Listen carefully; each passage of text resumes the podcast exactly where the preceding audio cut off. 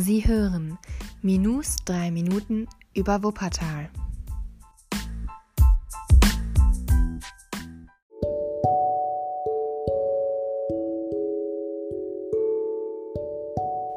Hallo und herzlich willkommen zur dritten Folge von Minus 3 Minuten über Wuppertal. Und heute begeben wir uns zur Villa Seid.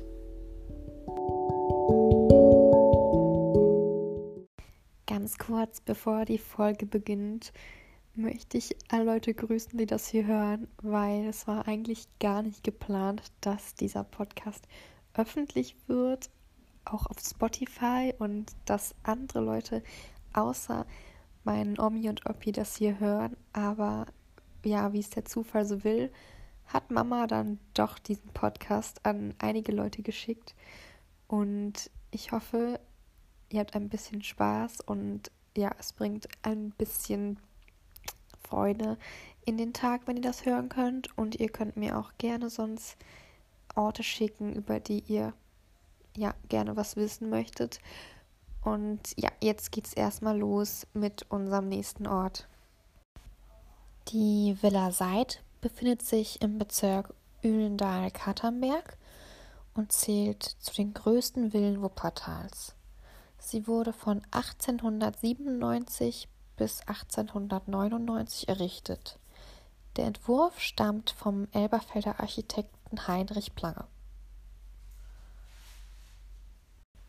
Der Auftrag stammte vom Fabrikanten Karl Hermann Seid.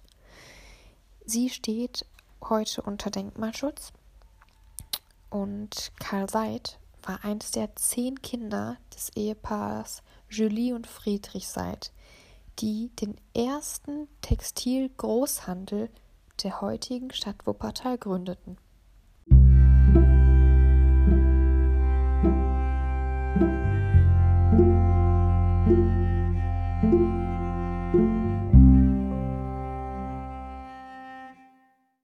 Schon vor der Errichtung der Villa Seid befand sich auf dem Grundstück eine Villa im Besitz der Familie. 130.000 Quadratmeter war der Park um die Villa ursprünglich groß. Dieser wurde jedoch zugunsten der Baulandgewinnung immer wieder verkleinert. 2003 wurde die Villa zwangsversteigert und heute dient sie als Mehrfamilienhaus. Die 1426 Quadratmeter verteilen sich dabei auf 18 Wohnungen.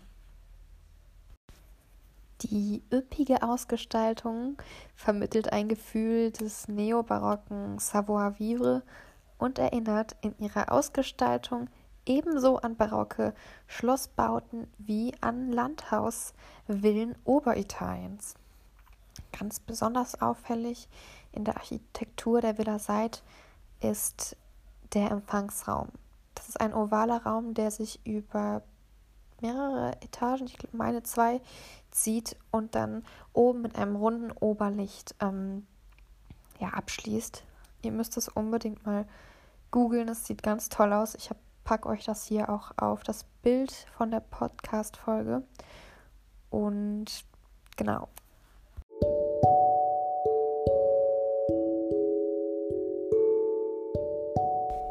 das wäre es dann auch für die heutige dritte Folge des Podcasts über die Villa Seid. Und ich kann euch empfehlen, wenn sich die Gelegenheit für euch ergibt und die ganze Lage sich beruhigt, fahrt unbedingt mal äh, in die Kohlstraße und guckt euch die Villa an. Das ist echt sehr sehenswert.